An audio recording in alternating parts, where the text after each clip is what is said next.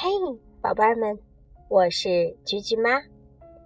今天的故事是小河马的大口罩。小河马呀，正和小伙伴们一起玩，突然，啊切！小河马打了一个大大的喷嚏。小河马不好意思地说：“嗯，我我感冒了。”小伙伴们听了，都纷纷走开了。嗯，一定是我感冒了，他们都不跟我玩了。小河马伤心的想。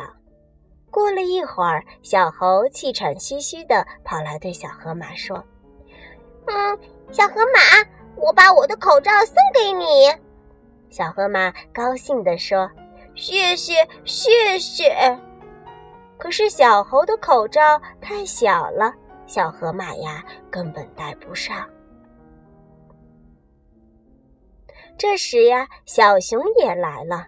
他对小河马说：“来看看，我的口罩比小猴的大，你试试。”小河马拿起小熊的口罩，使劲的拉呀拉，可是还是戴不上。小兔、小猪、小羊也给小河马送来了口罩，小河马高兴极了。原来小伙伴们都是回家拿口罩去了，可是小河马的嘴巴太大了，这些口罩它都戴不上。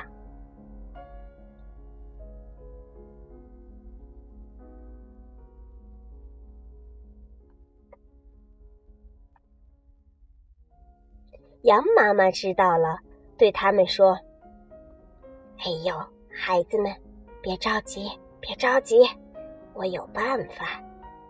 说完，羊妈妈拿出了针线，将大家的口罩呀一个接一个的缝在了一起。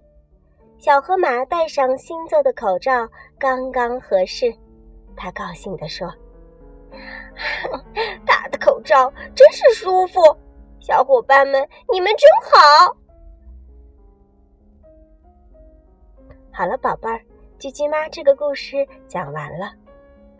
那么，句句妈又要问大家问题了：小河马的大口罩是怎么做成的呢？你们知道吗？